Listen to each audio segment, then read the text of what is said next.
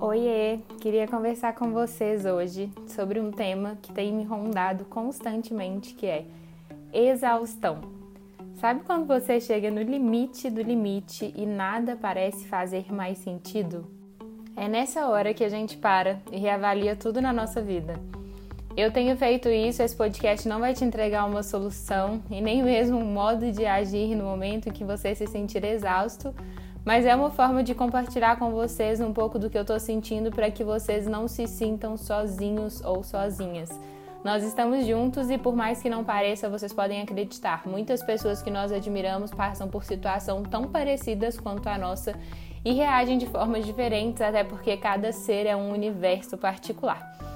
Eu queria contar para vocês que ultimamente eu tenho trabalhado muito, inclusive em novos projetos. Estou abrindo duas novas empresas e isso tem desgastado muito o meu humor, minha, meu cérebro, meus pensamentos. E é um desgaste bom porque eu sei os frutos que eu vou colher disso, mas ao mesmo tempo é um cansaço inevitável. Não consigo hoje delegar nenhuma das funções que eu estou exercendo, principalmente nesse início do negócio. Ambos precisam bastante de mim e eu e a Intimates também. Dentro disso, eu queria dizer para vocês que eu tenho recorrido a algumas pessoas, a alguns lugares, a algumas ferramentas para desestressar e para tentar aquietar a minha mente. Não vou falar com vocês que eu estou sendo bem sucedida em todos os casos, mas em alguns deles eu consigo ficar mais tranquila e mais em paz.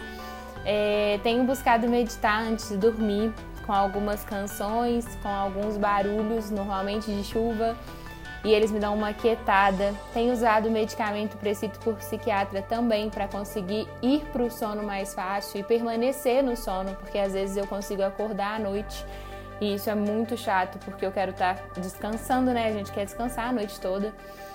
E outra coisa também são orações, pedidos mesmo a Deus de capacitação, de força, né? Eu acho que isso me fortalece muito e é muito importante.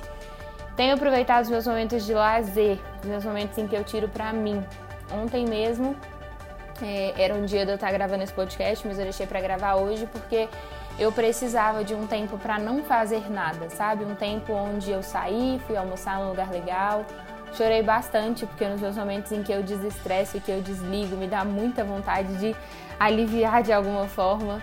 E, e eu chorei no meio do shopping, assim, mas foi muito aliviante. Uma outra coisa que eu utilizo bastante é chorar quando eu tenho vontade de chorar. É normal chorar e alivia, sim, o choro.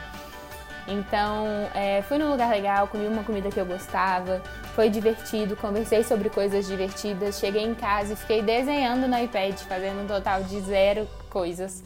E, e, foi muito importante esse momento também de ócio, sabe? De não fazer nada produtivo, assim. Na verdade, a produção, né? Produzir é, também está no não fazer nada, né? Produzir algo que distrai a sua mente e que, por mais que pareça que não seja uma, uma tarefa responsável, é uma tarefa necessária.